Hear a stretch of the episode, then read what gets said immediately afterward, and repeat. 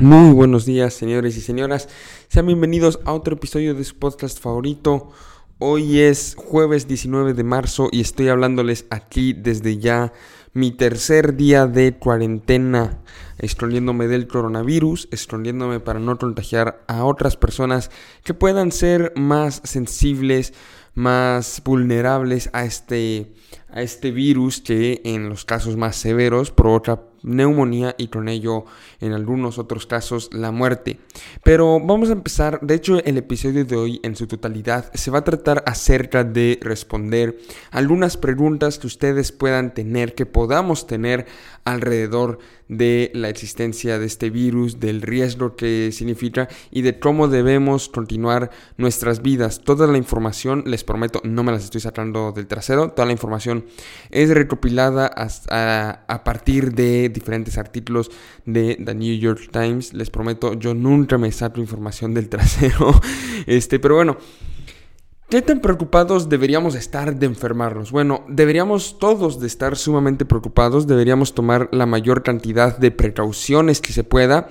Si no es por nosotros, por ejemplo, yo tengo 20 años, no tengo diabetes, no tengo asma, no tengo hipertensión, no me encuentro dentro de ese rango de personas que sí sufren de un mayor riesgo de que esta enfermedad sea grave en, su persona. Sin embargo, sí conozco a gente que tiene estas condiciones. Por lo tanto, el yo, este, el, el evitar enfermarme puede terminarle salvando la vida a una de las personas cercanas a mí e incluso a un desconocido que me encuentre este, en la calle. Entonces todos deberíamos estar preocupados eh, para evitar contagiar a demás personas. Si ustedes sienten que están enfermos, lo que deben hacer es, eh, bueno, para empezar debemos ver los síntomas. El primer síntoma, obviamente, o no el primer síntoma, más bien la primera pista sería el haber sido expuesto a alguien que este tuvo o tiene coronavirus. Por ejemplo, si tú estás en tu casa y recibes una llamada y el amigo con el que hace una semana fuiste a ver un partido de fútbol te dice, oye, este, me enfermé de coronavirus, pues bueno, tú eres alguien que muy posiblemente lo pueda tener también.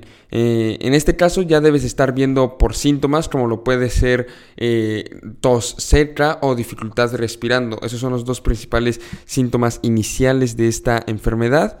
En ese caso te recomiendo llamar a tu hospital o a un hospital quien te va, eh, el doctor te dará recomendaciones acerca de cómo examinarte o de si debes ir al hospital a partir de eh, basado en una lista de preguntas que te va a hacer. Pero definitivamente, si estuviste cerca del coronavirus y si, em, y si sientes algunos síntomas, no hagas nada. Lo que tienes que hacer es llamar a un doctor y te dar un cuestionario, ver si es posible que tengas esta enfermedad y que él te dé las recomendaciones. Final, eh, seguidamente tenemos que ver qué pasa si un familiar tuyo se enferma. Obviamente no lo vas a ir a tirar en un cuarto y olvidarte de él. Eh, lo recomendable es que tu familiar esté usando una mascarilla en todo tiempo, en todo momento este, evites la mayor, la menor cantidad de contacto posible, casi casi solo darle la comida, este, eh, checar cómo está, pero no acercarte mucho, no ponerte a darle abrazos ni besos ni nada de eso, no compartir platos con él y dormir en habitaciones separadas. No importa si es muy tu esposo, tu esposa, quien sea, dormir en habitaciones separadas, aunque eso tenga como consecuencia que uno de ustedes duerma en el piso, es necesario dormir en habitaciones separadas. Este, acerca de si ya existe una vacuna, no, todavía no existe una vacuna, pero a mediados de marzo el Instituto Nacional de Alergias eh, y, y, Enfermedades Infecciosas de Estados Unidos anunció que ya se está empezando a probar una vacuna en humanos. Es una vacuna experimental todavía, pero sin embargo es una velocidad sin precedentes para el desarrollo de una eh, posible vacuna. Fue extremadamente rápido debido a que todos los conocimientos científicos existentes dentro de Estados Unidos se han ido directamente a, este a desarrollar esta vacuna. Sin embargo, este, eh, todavía falta que esta vacuna experimental sea probada segura y efectiva contra el virus por lo cual pues podría ser que no esté disponible en, el mercado hasta por un año más. Este, ¿deben usar máscara? Esta es una pregunta muy interesante porque La respuesta realmente es sí. Sí, mm, sí, les beneficiaría usar máscara porque sí existe un menor riesgo que este un menor riesgo de contagiarse si están usando máscaras. Sin embargo, el comprar muchas máscaras y el estar usando máscaras si no estás enfermo termina siendo menos beneficioso para la sociedad en general. ¿Por qué? Porque la persona que más ayuda a la sociedad usando una máscara es la persona que está enferma. Y si tú, que ahorita estás saludable, vas corriendo a comprarte máscaras, la persona que está enferma ya no va a encontrar en el supermercado y eso no va a ser bueno para la sociedad en general. Pero bueno, ya hablamos un poquito de salud, ahora avancemos a otras preguntas que tengan que ver, este, por ejemplo, con el dinero. Este desastre es el desastre que estamos viendo en la bolsa de valores es terrible. Eh, la semana esta semana ya registraron las peores dos, de dos o tres de las peores cinco caídas de la bolsa de valores estadounidense en la historia. La economía de verdad que está yéndose al traste.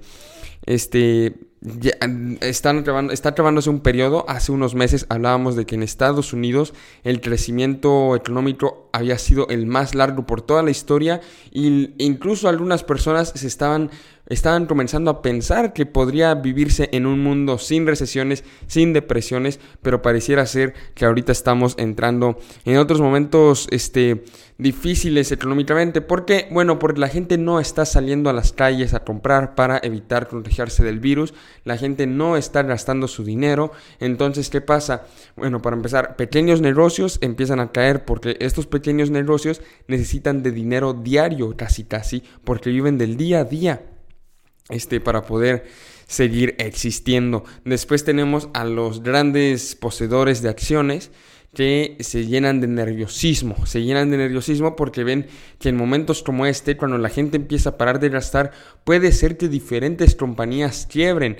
Eh, hace 10 años muchas compañías quebraron, como los Lehman Brothers, y hoy podría ser que otras compañías quiebren, especialmente aquellas que tengan que ver con turismo, como hoteles, aerolíneas. De hecho, una de las empresas que más eh, miembros han despedido ha sido la cadena de hoteles Marriott, porque se espera que los hoteles pierdan un montón de dinero en esta, en esta crisis, sobre todo tomando en cuenta que esperaban muchas ganancias ahorita que se está acercando la Semana Santa y ya no tanta gente va a salir de vacaciones. Pero bueno, están nerviosos y ¿qué pasa? Sacan su dinero de la bolsa y mejor lo meten en otros lugares que son más confiables, como government bonds o el oro incluso.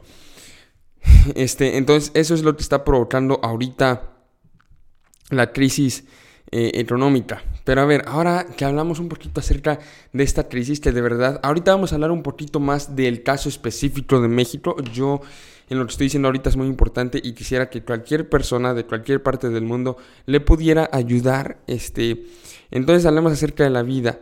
Este, para pasar adentro tu tiempo, eh, tenemos que pensar que ahorita el, todo el tiempo que tenemos que pasar adentro, piénsenlo como un momento para hacer diferentes cosas. Pueden leer, pueden ver diferentes películas, yo que sé, pueden pasar más tiempo con la familia, pueden jugar juegos de mesa, este, pueden hacer muchas cosas. Este, o sea, piénsenlo, una manera chistosa de verlo que de verdad no creo que el coronavirus sea chistoso, merece todo nuestro respeto a partir de las vidas que ya ha tomado, pero una manera más amena de verlo es pensar que, que mucha gente paga para hacer retiros espirituales y alejarse del resto del mundo. Bueno, ahorita ustedes están teniendo un retiro espiritual sin ningún costo, aprovechenlo como lo quieran ver.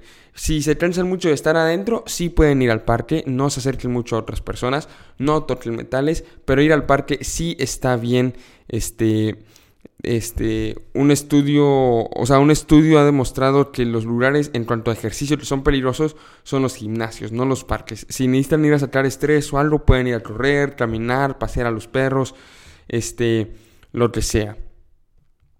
Pero bueno, ahora que ya hablamos un poco de, de, de cómo, de, de preguntas y respuestas acerca del coronavirus, me gustaría dedicarle unos minutos a México en específico. Me gustaría comenzar diciendo que en estos momentos a nivel mundial ya diferentes medios internacionales nos han estado comenzando a ver como un chiste. Esa es la palabra. Nos están empezando a ver como un chiste.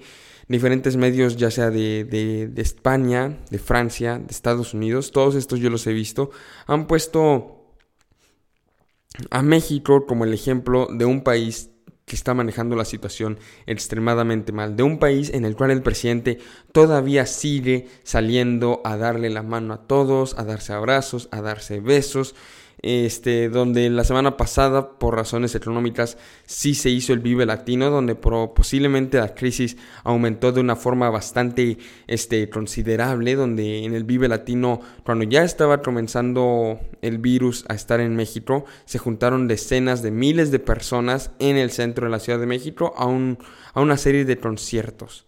Este, definitivamente se ha estado manejando muy mal eh, la situación y de verdad México ahorita tiene un panorama sumamente difícil. Podemos comenzar a ver... Es que sin el coronavirus, señores, tiene el coronavirus y pongan nada más la guerra eh, petrolera que está comenzando a existir entre Arabia Saudita y Rusia, que ahorita está haciendo, no les miento, lo pueden investigar, ahorita está haciendo que un litro de gasolina cueste menos que un litro de jugo de naranja. Así es, señores, en estos momentos simplemente en cuanto a ingreso es más productivo hacer naranjas que hacer petróleo.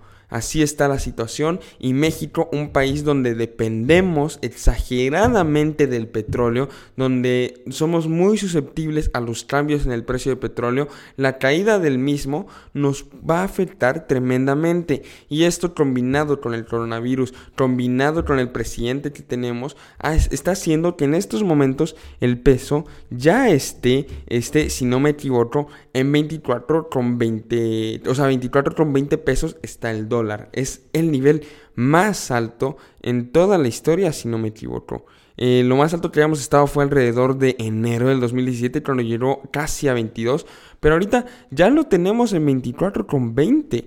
Esto es una verdadera locura. Y tenemos a un presidente que hace dos días salió a hablar todavía acerca de este, el aeropuerto de Santa Lucía. ¿Por qué? Porque es un presidente que está loco si no puede manejar la agenda pública. Lo que Andrés Manuel López Obrador quiere es manejar el tema del cual hablamos en el país. Entonces, cuando él ha estado evitando de manera activa que se analice el coronavirus, que se analicen las acciones que se deben tomar, pero la gente sigue hablando de eso, él se desespera, se preocupa, se siente mal y decide comenzar a hablar del aeropuerto de Santa Lucía a ver si la gente ya le puede empezar a hacer caso. Pero eso no es lo que se ha sucedido después del día que intentó hablar de Santa Lucía. Eh, la gente siguió hablando del coronavirus y de hecho antes de lo de Santa Lucía ocurrió lo de López Gatel. Este, este suceso desafortunado del subsecretario de salud. Yo no sé por qué el subsecretario de salud no ha salido a hablar. De hecho, hoy fue el primer día que habló. Este, hoy fue el primer día que habló el secretario de salud. Este, y eso fue verdaderamente rarísimo porque llevamos una semana y media escuchando hablar únicamente al subsecretario de salud, este, López Gartel, y hoy es la primera vez que vemos al secretario de salud, Jorge Carlos Alcocer Varela.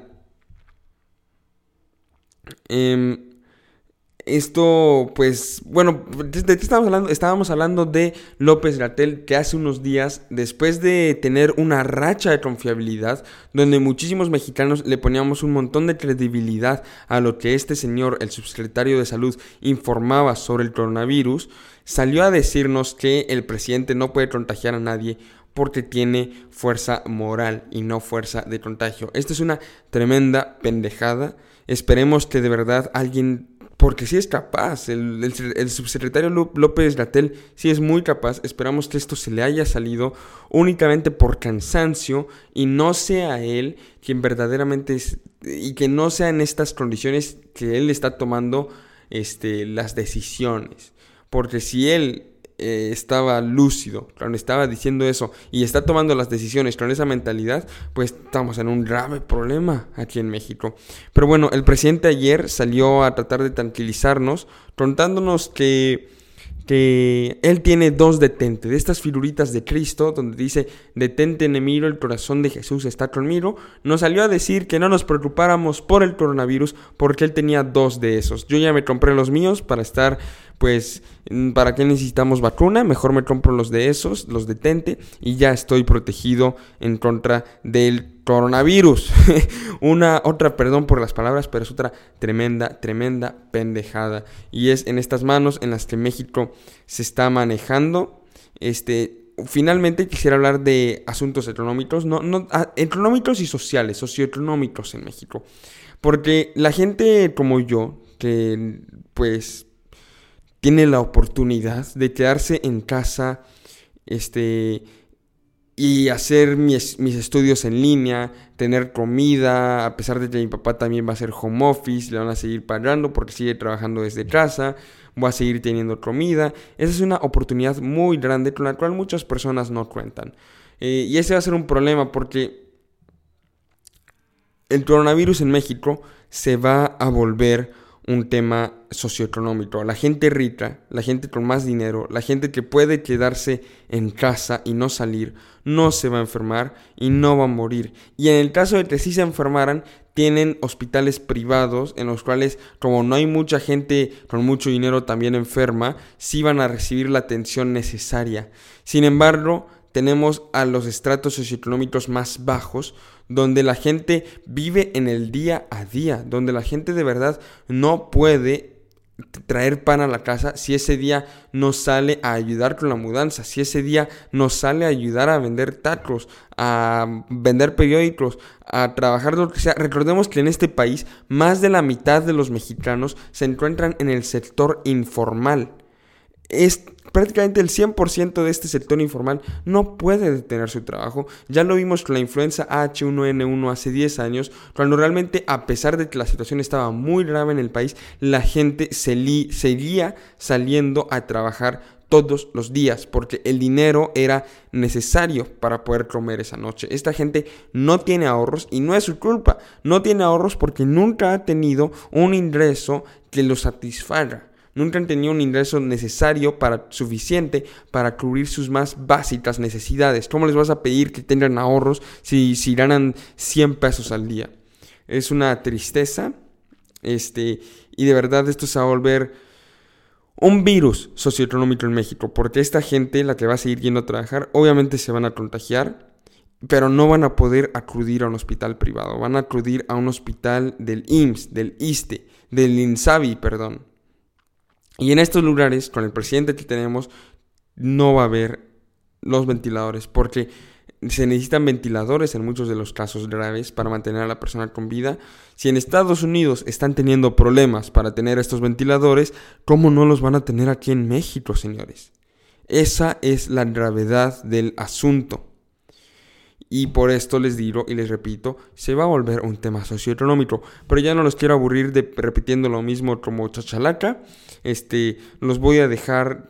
O sea, de verdad creo que mañana voy a hacer un episodio. No sé, es probable. Pero de seguro, cuando sí lo haré y lo subiré, será el sábado. Entonces, por lo menos, nos vemos hasta el sábado.